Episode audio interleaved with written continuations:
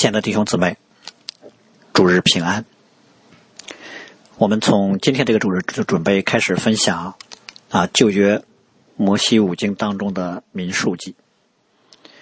过去我们已经分享过创世纪、出埃及记啊和生命记啊五经当中呢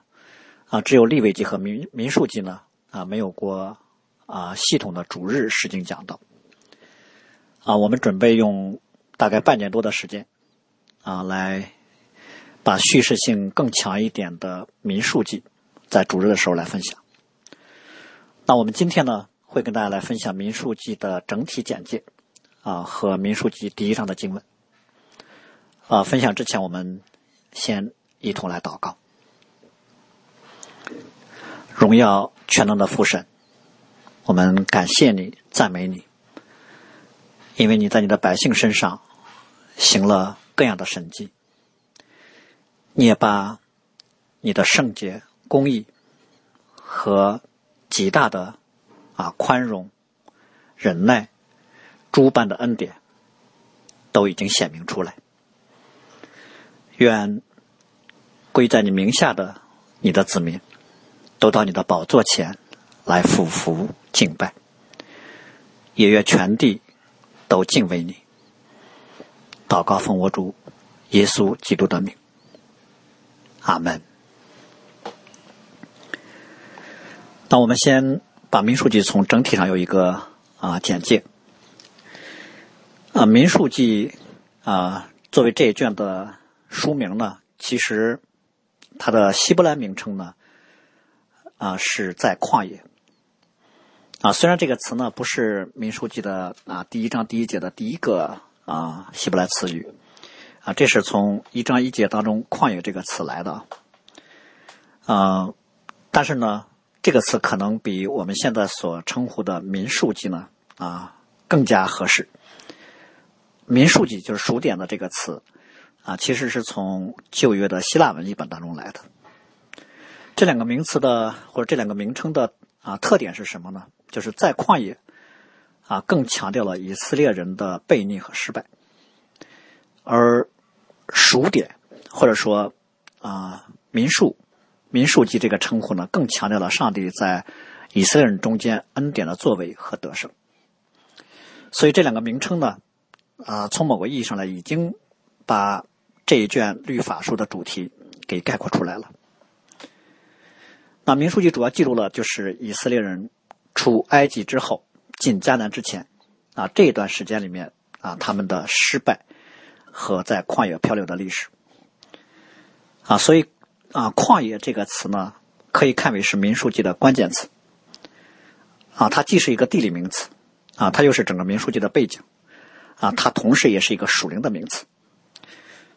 作为属灵的名词呢，在旷野就是指以色列人因为悖逆和失败，啊，被神管教，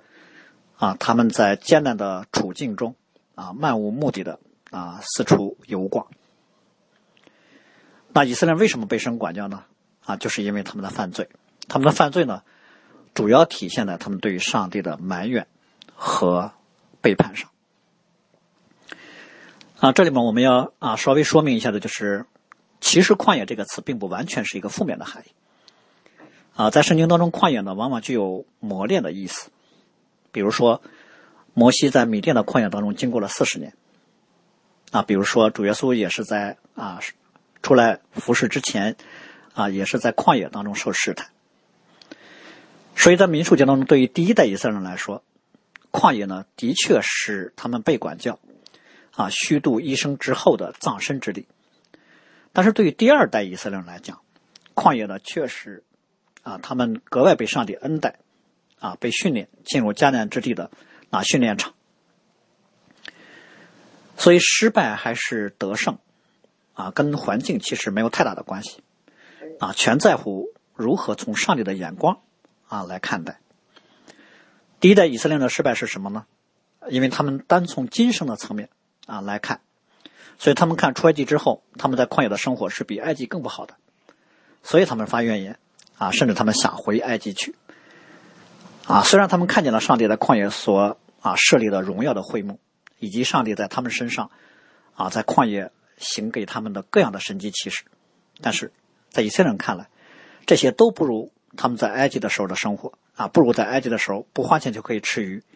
啊，还不如在埃及的时候有黄瓜、有西瓜啊，有韭菜、有葱、有蒜等等。所以我们会看到啊，整个民数记当中，上帝对于啊以色列人的态度是什么呢？啊，就是在怒中，上帝啊不止一次的说：“这百姓藐视我要到几时呢？”啊，当然我们要知道，啊，这是民书记的啊第一个主题，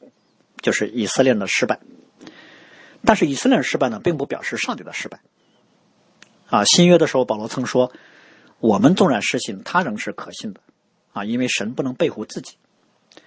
啊，即便有不信的，那又何妨呢？难道人的不信就能就能废掉神的信吗？啊，断乎不能。所以不如说。神是真实的，人都是虚幻的。啊，神责备人的时候显为神的公义，被人议论的时候，啊，神就可以得胜。所以我们说民书记的第二个主题呢，就是啊，在一群悖逆的失败的人身上，上帝依然有格外的怜悯、宽容和恩典，啊，依然有得胜。即便上帝对于犯罪的以色列人有如此严厉的惩治，但上帝应许的实现。却不受失败以色列人的影响。上帝曾经应许以色列人，他们必然进入应许之地，只不过呢，啊，必然进去的不是第一代人，啊，发怨言犯罪的第一代人，他们不能进去，啊，神会带领第二代人进入迦南。所以我们会看到，人如果不依靠上帝呢，人必定会失败。但人的失败不影响啊上帝话语的成就，只影响悖逆之人的命运。啊，这个视角呢，就可以理解《生命记》当中很多经文之间的那个记录。比如说十四章当中就记录了以色列在加底斯搬家的失败，就导致他们第一代人啊永不可进入迦南。但是到了第十五章，我们会看到好像很突兀的啊，好像没有联系的就开始讲到将来进入应许之地之后需要遵从的啊法律条文啊，这就让我们啊可以从以色列的失败和上帝自己话语的成就这样一个视角来解读。那民书记的第三个主题呢，就是啊，强调上帝子民的圣洁。啊，属神的人必须是忠于神的，必须在神的圣洁上有份。那如果他们不圣洁，他们就不能进入神所应许的美好之地。当然，用在今天新约属灵上，就是上帝的子民如果不圣洁的话，他就啊不能进入到与上帝的美好关系当中，也就不能经历。啊，更不能享受到神应许的各样属灵的福分和能力。所以今天我们常常觉得，好像上帝说的话语在我们身上没有什么作用，也没有效果。啊，并不是上帝说的话都是虚假的，而是我们在顺服和信心上是有欠缺的。所以民数记当中，上帝子民的圣洁就体现在格外体现在啊，他们是否顺服了上帝的话语和带领啊，并且还特别强调啊，以色列整体的圣洁啊。就借着数点人数、安营的次序啊，以及赋予给他们的职责使命啊，表达出来。那么是呃，民书记的第四个主题呢啊，就是合一。上帝的子民不是一盘散沙啊，恰恰相反，他们在民书记里面特别被称为是耶和华的军队，就是因为他们是一个有机的整体啊。这一点呢，其实从书店人数啊、安营的秩序啊，到会幕献礼物。啊，甚至说加底斯巴尼亚的失败，以及最后两个半支派啊，要要求啊约旦河东岸的产业，引发了各种争议。从这些内容都可以看见啊，以色列在上帝眼中是一个合一的整体。啊，当然，实际上我们知道，整个五经的内容是啊一体的。啊，既然都称为律法书，那么神学上的主题呢啊是有连贯性和一致性的。他们啊内在一致的主题就是上帝给亚伯拉罕的应许。是如何实现在以色列人身上的？啊，以色列人是如何被塑造为上帝子民的？当然，各自的每一卷的五经呢，啊，也有它独有的焦点啊。比如我们说，《创世纪》的焦点就是起源，啊，《出埃及记》的焦点就是离开，啊，《利未记》的啊焦点就是圣洁，啊，《民数记》的啊焦点主题就是数点，啊，或者说旷野。那么，《生命记》的焦点呢就是立约，嗯，或者再次立约。所以民数记呢，它的重点就侧重在了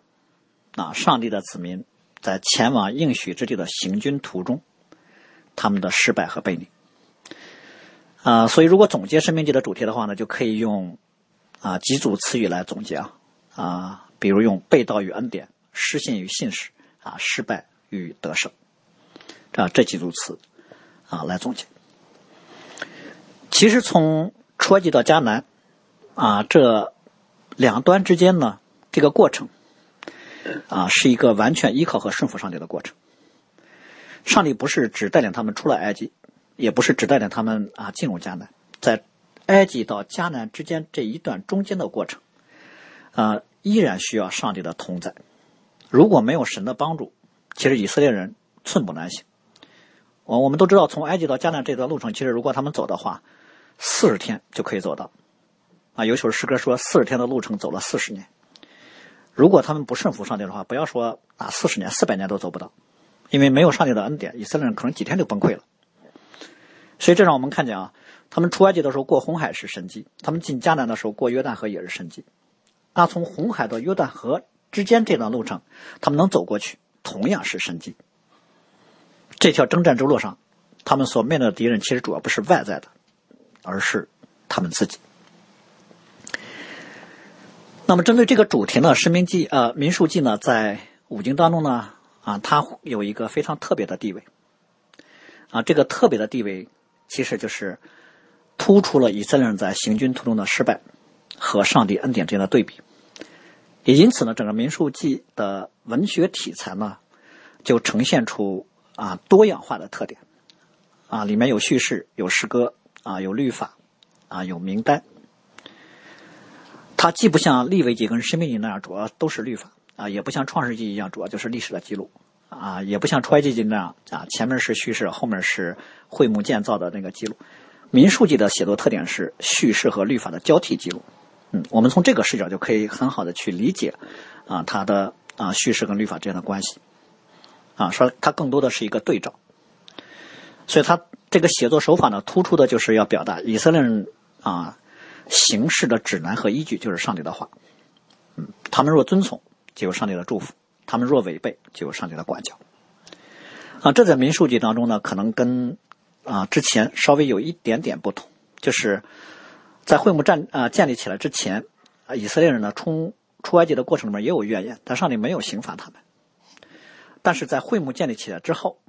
以色列人在行军的途中再发怨言，就有上帝的管教了。而在结构上呢，我们也说民数记呢也可以分成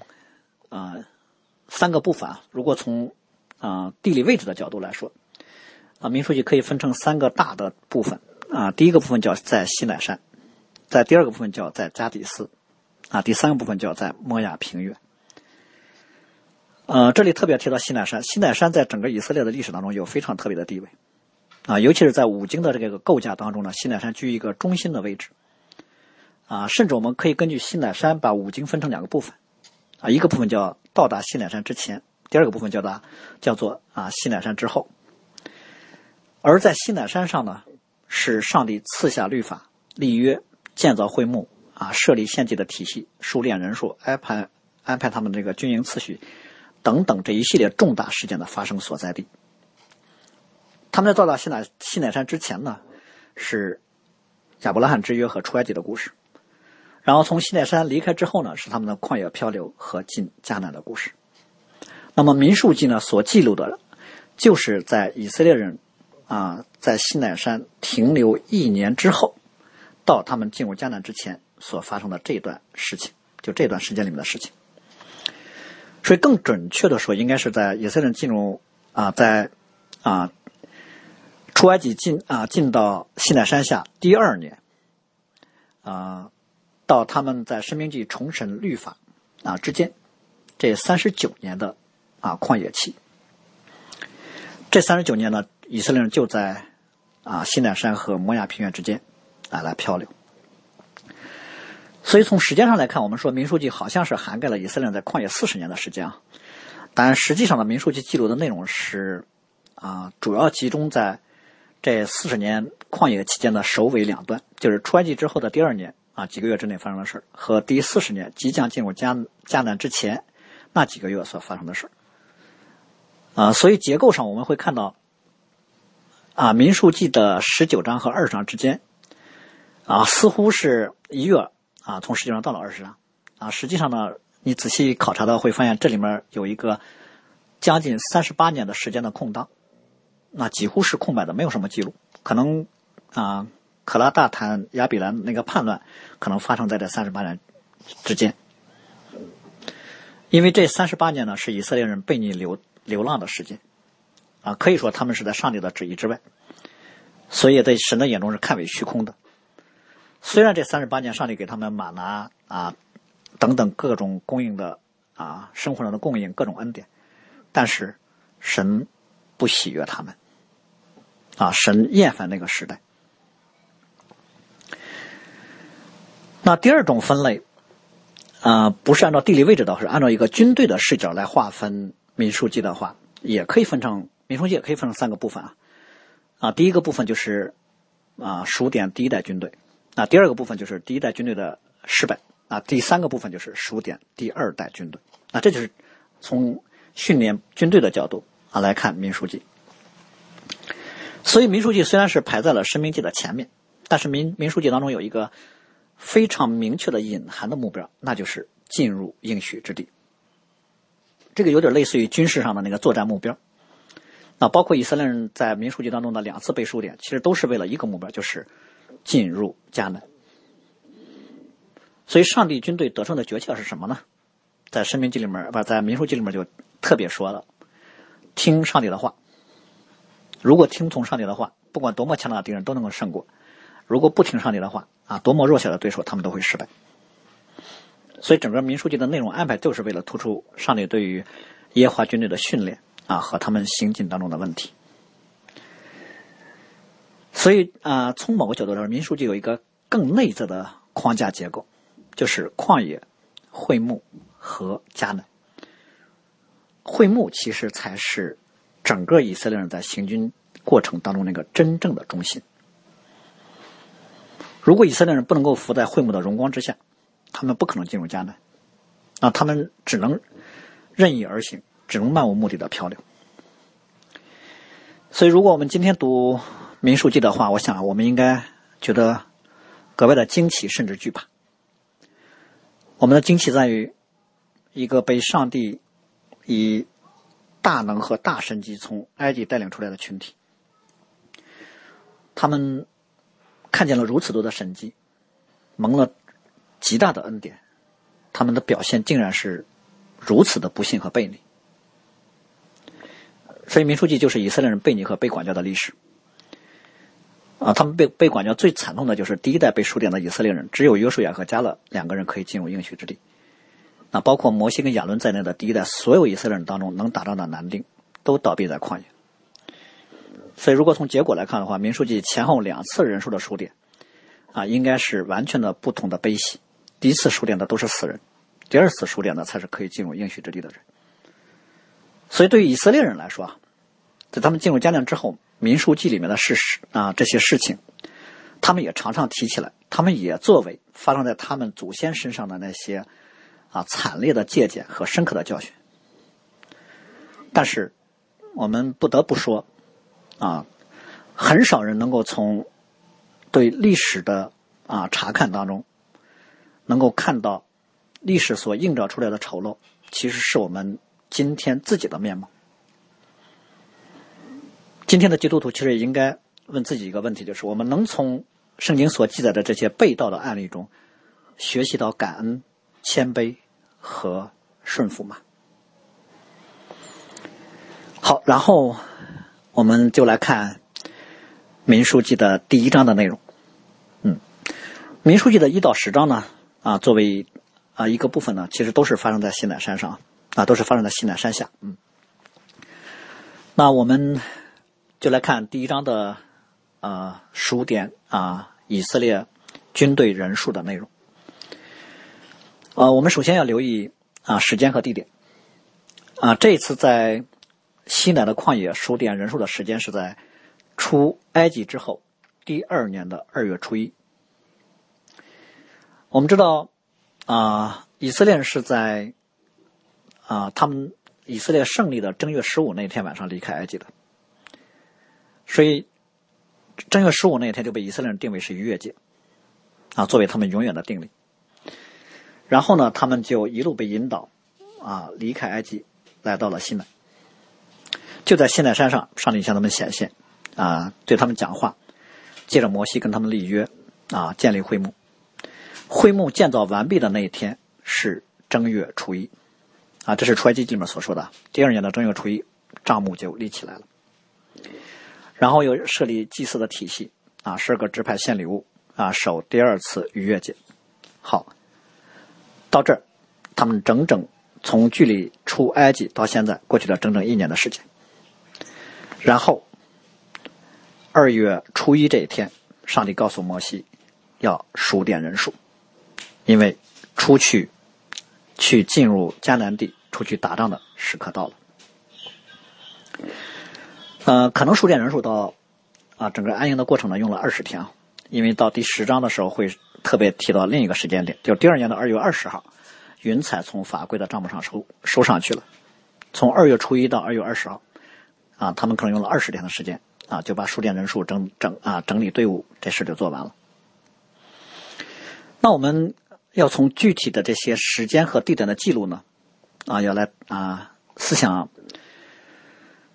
为什么会有这样的清晰的具体的啊时间和地点的记录？其实就是为了提醒上帝的子民，神与我们每一个人相遇，啊，并不是在思想当中的，而是在真实历史的具体时空当中的。我们跟上帝的关系也是建立在与上帝真实的相遇上的。所以我们的信心呢，啊，是建立在上帝在我们生命当中啊真实的工作，啊真实的作为的基础之上的。所以我们其实并不是单凭着啊，我读了一节经文。然后就凭着某一节经文跟上帝建立了关系。其实我们乃是凭着上帝借着他所讲的那句话，或上帝借着他所讲的上帝的话语，在我们的生命当中来工作，来作为我们信靠他的根基的。所以，上帝的恩典在我们的生命中并不是抽象的，啊，甚至说并不是不可见的。这就像摩西，他在米甸旷野的河烈山上看见了燃烧的荆棘，啊，听见了有火焰中的声音对他说。啊，我是自由拥有的。那这是对于摩西而言，啊，这一切都不是啊他在幻觉当中看见的。所以，这对于我们今天的基督徒来讲一样的。我们遇见基督之后，我们常常觉得保罗在大马色路上的那是神迹奇事。我们可能啊都很啊羡慕说啊保罗有这样神奇的经历。其实对于我们每个人来说，同样的啊，上帝借着福音圣灵在我们心里面也做了超然的神奇的工作。我们一生的生活都是建立在对于啊基督的认识和对于基督持续不断的经历之上的。所以，对于基督徒来说，信仰啊不是抽象的知识，啊不是完全肉眼看不见的事情，啊实际上，上帝临在于我们生活当中的任何一个层面，啊每一天每一个时刻都有上帝在我们中间的作为和同在的证据。对于以色列来说更是啊。他们与上帝的关系并不只是简单建立在神与亚伯拉罕相遇和对亚伯拉罕的应许之上的，他们跟上帝的关系同时建立在他们亲眼所看见的实在啊，亲眼所看见的红海分开啊，他们亲身所经历的啊磐石出水啊，他们看见的西南山上的啊各种啊令人心惊胆战的电闪雷轰等等，他们这些经历上帝的大能的作为。和上帝大而可畏的显现，就是他们信仰建立的根基。那第二个层面，我们要特别思想的，就是在啊数点人数以前，我们要看到啊，在整个五经啊，也包括在生命记当中啊，另一个非常重要的要素，就是这里面特别提到啊，耶华在西奈的旷野会幕中小玉摩西说。呃，上帝对摩西说话，嗯，这就表示摩西无论是数点人数还是其他的做法，啊，都是从上帝的话语来的。就是摩西所做的任何一切事情，都是上帝所吩咐他的。我想这是摩西作为啊属灵的权柄的本质所在。凡是让他去说的，他就去说；让他去做的，他就去做。啊，无论是什么，他都要遵从。当然，我们要知道，听见的人不一定都会听从啊，有人可能会反对，有人可能会信服，但那不是摩西能决定的。啊，神会照着每一个人的不同的啊回应来给他们有不同的对待。啊，事实上，我们知道，整个旷野期间，能够听从耶和华话语的是少数，啊，大部分都是不信的。啊，保罗后来在啊格林多前书提到过，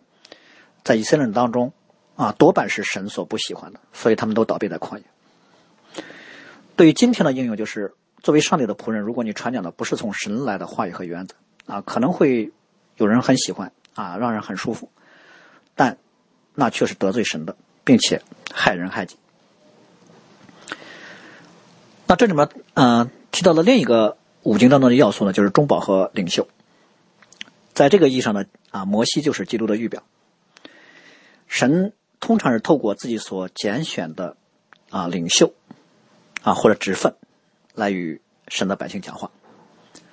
对于摩西来说，他在以色列人当中的历啊历史地位呢，更是很特殊，因为神是呼召他到山上跟上帝啊直接面对面，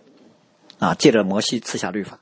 啊借着摩西与以色列人立约，啊借着摩西来建造会幕，啊设立祭司，训练百姓。说基本上就是摩西在会幕当中与上帝相会，那神就告诉摩西，摩西再告诉啊百姓应该做什么。所以我们会看到五经当中有两个词语总是连在一起的，一个词语叫小语，一个词语叫会众。这两个词所表明的就是神的百姓其实不是各行其事的一盘散沙，神的百姓其实是有真理、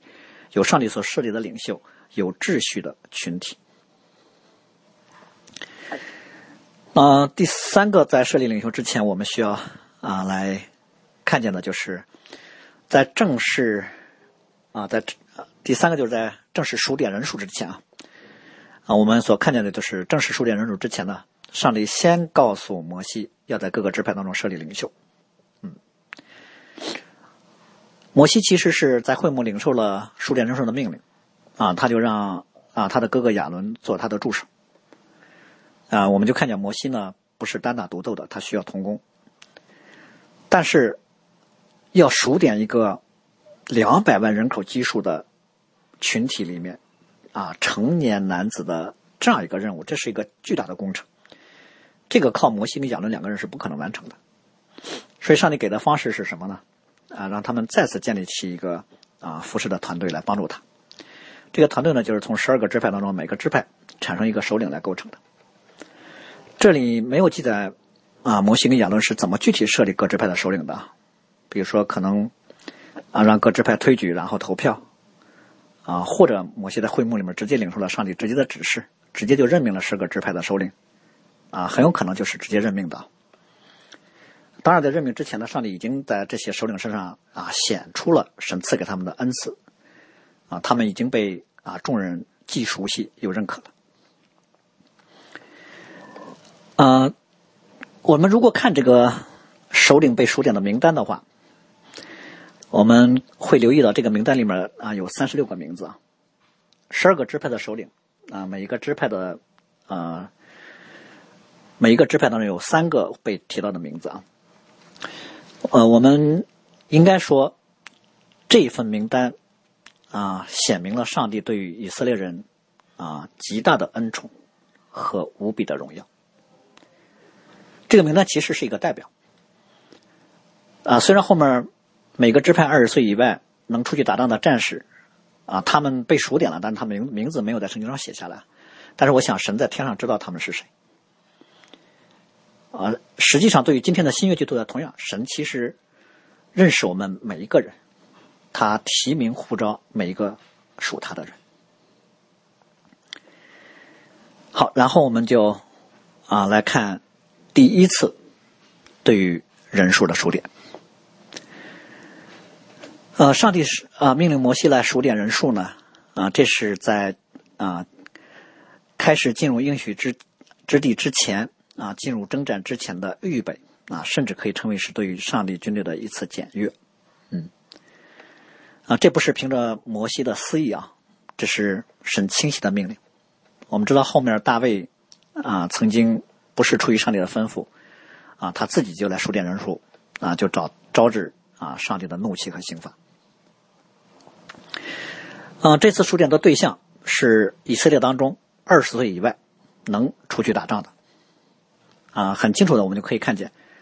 啊，数点人数的目的是军事目的，因为他们要出去打仗了。呃，数点就意味着，这是向应许之地进军的序幕就被拉开了。那我们怎么理解对于以色列人的数点呢？啊，首先呢，啊，是对他们身份的确认，啊，提醒以色列人他们现在是属神的了，他们是耶和华的军队。啊，神提名召他们每一个人，啊，神也知道他们每一个人。那第二个呢是责任的强调，啊，要取得应许之地了，就借着数点使他们开始意识到他们在上帝带领他们的使命上，啊，他们担负了什么样的责任，什么样的任务，啊，他们应该开始为此要谨慎和准备自己。啊，其实就是要告诉以色列人，啊，得着应许之地的过程固然是神亲自在征战。但这并不表示啊，他们不需要努力。以色列想要得到上帝所应许的福分，那就必须在上帝的话语之下有顺服的行动，啊，照着上帝的心意来做事。其实我们每一个人都是照着自己的力量和责任，在神的话语上来尽心竭力，啊，在信心中把自己奉献给上帝的。啊，对于以色列来说，啊，更是他们参军入伍，就意味着他们生死交在上帝手中了。只有这样，他们才能经历上帝给应给他们应许的得胜。再看我们看到后面各支派安营扎寨的那个次序，就可以知道，上帝其实给了不同的支派、不同的人啊，有特别的责任和位分。我们其实每一个人就在上帝所赐给我们的位分上去尽职尽责就好了。第三个数点的意义是啊，秩序的确立和顺服的训练。嗯，我们知道在人看啊，两百万以色列人，啊，刚出埃及的时候呢，可能被人看为是一群乌合之众，啊，因为他们没有武器，没有军事的经验，出埃及的时候其实带的都是锅碗瓢盆、金银细软，而且在埃及军兵的追击下陷入死地，陷入死地的时候还惊慌失措。我们不仅可能会想，就这样的一群人，能成为耶和华的军队吗？啊，能参与上帝的征战吗？所以，《民书记》里面对人数的数点就具了一个特别象征的意义，就是上帝要把这一群人，这一群啊被人看为啊是普通的啊，甚至是啊散乱的啊这样一个群体，要操练成为耶和华真正的军队。因为神的子民是要被上帝使用，参与到上帝的征战当中去的。啊，实际上从出埃及之前呢。啊，以色列就已经看见了激烈的属灵征战，因为神是借着行实灾把他们给带领出来的。同样，在出埃及的过程当中，啊，他们在红海边上，他们也经历了征战的那个危机，但神以大能的手分开了红海。所以，从某个角度来说啊，出埃及的以色列人，在他们出埃及的那一刻，借着摩西带领他们往外走的那一刻，他们在属灵上已经是耶和华的军队了。所以出埃及的时候呢，啊，圣经里面的话就直接称呼以色列为以色列人为耶和华的军队，他们从埃及地出来了。呃，第四个方面的意义呢，就数点人数呢，也是为了让以色列人知道上帝在他们身上所行的恩典是何等的大。我们知道当年雅各带领全家去埃及的时候呢，只有七十人啊，四百三十年之后，竟然已经多到啊，需要用二十多天来收敛。他们成了大族。啊，第五个意义呢？我想，啊，也是为了告诉以色列人，上帝其实把每一个人是放在特定的历史时空、啊时代和环境中，啊，来承担特定的啊任务，啊，来一同成就上帝在我们身上的旨意的。好，我想这是啊数点人数的啊五个方面的意义啊。呃，数点呢是照着他们的家史、宗族和人名来数点的。嗯，特别提到十二支派始祖啊，那个雅各的十二个儿子的那个名字。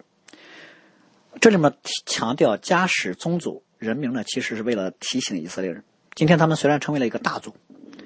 他们可能彼此之间只认识不多的人啊，只认识自己啊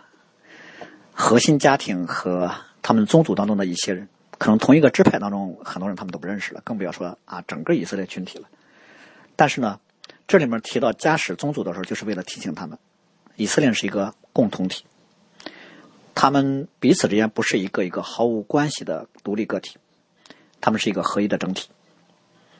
他们的合一性表现呢，他们都是亚伯拉罕、以撒、雅各的后裔，神所拣选的子民，应许之子的后裔，是属神的。所以他们就是上帝给亚伯拉罕后裔应许的实现。他们有同一位应许啊，同一个应许，同一位上帝，有同一个会幕啊。这有点类似于保罗在新约提到教会的时候所说的：“身体只有一个，圣灵只有一个，正如你们蒙召，同有一个指望，一主，一信。”一喜一神啊，然后我们来看这次啊人数数点的那个数目是多少？二十岁以外出去能打仗的总人数啊，十二个支派加起来一共是六十万三千五百五十名啊。我们首先要说，每一个被数点的人都是有福的啊，因为圣经里面虽然没有记载他们的名字，但他们的名字都在上帝的册上。啊，并且他们每一个人因为被数点，他们就意识到上帝给他们的征战的责任和使命，而他们能被上帝使用，啊，也是有福的。那么，如果应用到今天新约基督徒的身上，我们都知道，真正的福分啊，其实是啊信耶稣。真正的福分是我们的名字被记录在生命册上，而每一个信耶稣的人。从军队的角度来说，都是应征入伍了，都成为了耶和华的军队，也因此呢，都在上帝的计划和工作中有份。啊，上帝也相应的赐给了每个人不同的恩赐和特定的使命和任务。所以，只要是认识耶稣的人，没有例外，任何一个都会被上帝使用，都要参与到上帝为我们设立的征战当中来。所以，我们可以恩赐不同啊，职分不同啊，处境不同啊，活着的时间也不同，但是。我们在上里面所领受的为神的名去征战的使命是一样的，而且将来每一个人都要为自己所行的在上帝面前啊得自己的奖赏。呃，这里面稍微提到一点的就是啊，曾经有人质疑啊，以色列人二十岁以外能出去打仗的男子的数量啊，六十万三千五百五十名这个数字啊。质疑的原因主要是两个，一个是这个数字数目太大了，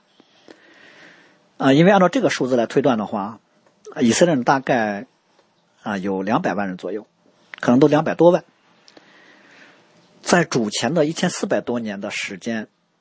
这么一个庞大的两百多万人的一个群体的移动，在很多人看来是不可思议的，啊，他们怎么协调？他们吃的喝的，即使放在今天啊。有各种现代化的通讯手段，有充足的物质供应啊，都是一个啊极其艰难的任务。所以很多人觉得那个时代这么多人迁移，那不可能啊。但我相信这就是一个实际的数字啊。由此带来的所谓的队伍的协调和吃喝这些问题呢，啊，我相信神可以做成这事儿，因为神有神迹。我们读圣经就可以看到，从出埃及开始啊，就是一个神迹充满的过程，从十灾到过红海。磐石出水，天降马呢？啊，没有一件事情不是上帝超人的能力做成的，啊，包括后来会幕啊建立起来之后，白天有云柱，晚上有火柱，所以那个时候虽然没有电话，没有对讲机，但我想他们的行动效率并不差。第二个质疑就是这六十万成年男子啊和后来啊提到立位支派的时候啊，对于投生啊男子的数目的这个对比啊，他们的比值有点悬殊。这个当然可能有很多种不同的解释啊，嗯，我我相信上上帝所给的这个人数，从我们今天的理性来看啊，不是那么的容易理解，呃，但啊，一定有啊，它可以让人啊去啊解释的方式啊，多种多样，哪一种解释，我觉得啊，我们凭着信心啊去领受就可以了。啊，不管怎么样，民数记当中对以色列数目的这个记录。从侧面就表明，上帝当年给亚伯拉罕的应许，在肉身后裔的层面上已经成就了。他真的是有如同天上的星、海边的沙那样多的后裔。嗯，另外一点我们需要这里留意的就是，虽然以色列的人数如此众多啊，但我们知道圣经的原则却是不依靠势力，不依靠能力，啊，不依靠才能，是依靠耶和华的领方能城市。所以这里面对以色列人数的数点呢，不是要借着数出这么多人来让以色列人看见哇，我们人好多呀，然后我们一定能打赢。啊，说实话，真的不是靠着这六十万能拿到上阵的人去得胜的，因为耶和华使人得胜，不在乎人多啊。人人多人少啊！当然，以色列人是跟我们今天的属灵征战不一样的地方。以色列人是真的啊，他们每个人是就拿着真刀真枪啊去打仗的。即使是这样，他们的得胜跟地上世人之间的战争是不同的。他们的得胜不是根据兵器是否精良、人数多少啊、情报计谋啊等等，不是根据这些啊。他们确实参与的是身体层面的征战，但本质上他们参与的是属灵征战。他们的得胜主要依靠他们对上帝的忠诚，神才是得胜的关键。所以从这个角度，你去看民数记的一连串的这种组织啊，先是数点人数，后设立啊他们安营的位置啊，最后很大的一部分内容却论到了立委之派的职责啊啊律法啊洁净的规则啊过于越界等等。其实就是提醒以色列人，他们是一个特殊的群体，他们参与的战争也是特殊的战争。啊，他们是耶和华的军队，他们参与的其实是属灵的征战，属灵征战，依靠上帝的能力，啊，照着上帝的方式来征战，才能得胜。好，第三个层面，我们啊特别要看一个特殊的指派，啊，这么多以色列人被数点，但是有一个支派是没有被数到的，啊，这个支派就是利未支派，啊，利未支派呢不算在十二支派当中。啊实际上，立位支派啊，原来是十二支派当中的一个，嗯，但是因为后来啊，以色列啊，他们在摩西山上和上帝面对面的时候，他们在地上拜金牛犊。啊，所以摩西从山上下来之后呢，就命令谁属耶和华都站到我这边来，立位的子孙就都站到了摩摩西这一边，然后摩西就吩咐立位人说：“耶华上帝如此说，你们个人拿刀。”啊，杀你们的弟兄，杀那些啊领头拜金牛犊的人。利未人就真照着摩西的话，在以色列人当中杀了三千人。啊，就因为这个缘故，利未支派就被上帝从以色列当中给分别出来了。啊，专门派他们管理法规和会幕的事情，让利未人代替以色列人来服侍神。所以利未人的职责是什么呢？就是去管跟账目。有关的一切事，啊，他们要要拆啊，他们要装啊，并且要负责跟会幕有关的相应的秩序，啊，这就是立位支派的特殊性。所以立位支派呢，就不算在十二支派当中了。啊，十二支派当中其实是后有后来约瑟的啊儿子马拿西和以法莲啊，有一个支派变成两个支派补上来的。啊，严格如果数的话啊，以色列有十三个支派的。那么，因为立位支派的特殊性，所以呢，它的安营位置呢很特别，他们是在帐幕外围着帐幕来安营，而其他十二个支派呢是在立位支派的外围，啊，东南西北三个啊每方向三个支派，所以立位支派就起到了把以色列人啊跟会幕隔开的作用，啊，以免他们擅入圣所，啊，惹动神的怒气。所以在这里我们会看到，利未人其实预表了一个基督徒或者一个圣徒内在应有的对于上帝的敬畏、信靠和顺服。所以这种会幕、立位支派和以色列人这种次序的安排呢，啊，它突出的主要不是立位人的特殊，它主要突出的是上帝的圣洁，因为人非圣洁不能见主。啊，用到今天的话，就是一个认识基督的人，一个领受了救恩的人，需要表达出对于。对于他所领受恩典的感恩和相应的见证，啊，蒙恩的上帝的子民不能只是口里说我是信耶稣的，啊，然后你就可以到上帝面前来。如果一个人总说我是信主的，但是却常常不照着上帝的话语去做事儿，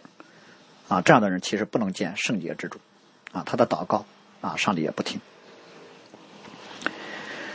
啊，并且利未人在这里被授予了格外的特权，嗯，就是。如果有的啊以色列人啊不照了规矩啊擅入圣所的话，啊利未人就要把他们治死。啊，依然是这不是利未人的啊特权，这反而是利未人啊特别的责任。啊，其实是一种整体的保护啊，啊，免得这个人的罪去沾染和连累其他所有的人。而且，这就意味着利未人其实在服侍当中，在面对上帝的时候，上帝对他们的要求更高。啊，他们的日常生活，他们的工作，啊，面对一个更大的压力和责任。所以，如果利未人不小心，啊，他们就会被上帝直接就给击杀掉。由此，我们可以看到，啊，整个五经当中一个非常重要的主题就是神的属性是圣洁。也因此呢，属神的子民也必须是圣洁的。在民数记当中，我们特别看到圣洁是以一个分别和秩序的方式呈现的。神借着一个分别出来的支派，就重建了上帝子民群体当中的圣洁秩序，以此显出上帝的大而可畏。所以我们必须要意识到，圣洁不单单是一个道德层面的，啊，圣洁其实是在生活的层面都有它啊清晰的规范和秩序的。所以我们的信仰并不是一种啊虚无缥缈的在思想层面的思辨，啊，也不是一种无定的感觉和混乱当中的随意，啊，我们的信仰是具体的、可见的。在生活当中可以展现出来的真实的世界，圣洁体现在上帝的子民对于上帝所设立律法的尊崇上。我们啊，最后简单的总结啊，今天的这段经文，我们就会看到，嗯，当上帝把啊会幕建立起来之后，那么正式。向应许之地进发的准备工作，啊，就是开始人数的数点。那上帝对于应许之地的应许，啊，对于应对应许之地的成就啊，啊，是借着人的顺服来成就的。当然，我们知道一切的恩典啊，都是从上帝来的，啊，但是上帝恩典的赐下呢，并不抹杀人的责任。实际上，上帝的恩典呢。啊，分成两种，一种是上帝直接赐下话语和直接赐下各种恩典；第二个呢，就是在这个基础之上，借着上帝子民的顺服，赐更多的恩典和能力。所以民数记从某个角度来说，主要集中在后面这个意义上。神仙啊，神仙呢已经把一切都赐下了，啊，就到了以色列人照着上帝的话语去行动的时候。如果他们忠心，神的荣耀借着他们显明；如果他们背逆，那么神的刑罚。就降落在他们身上，所以最后，我以使徒保罗在晚年写给提摩太的一句话来作为今天正道的结束和劝勉。提摩太后书的二章四到五节说：“凡在军中当兵的，不将事物缠身，好叫那招他当兵的人喜悦。”我们一起来祷告。是的，主啊。你已经将你大而可畏的恩典和全能彰显出来，已经在我们身上显出你的拯救，显出你的带领，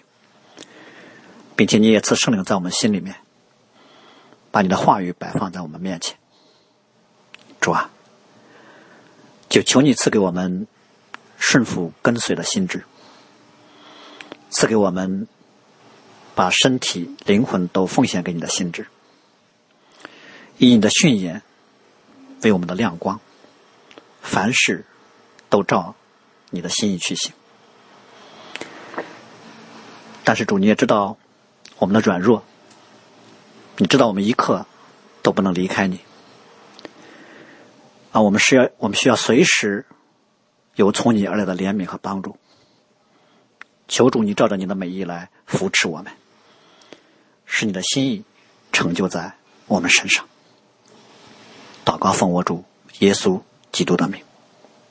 阿门。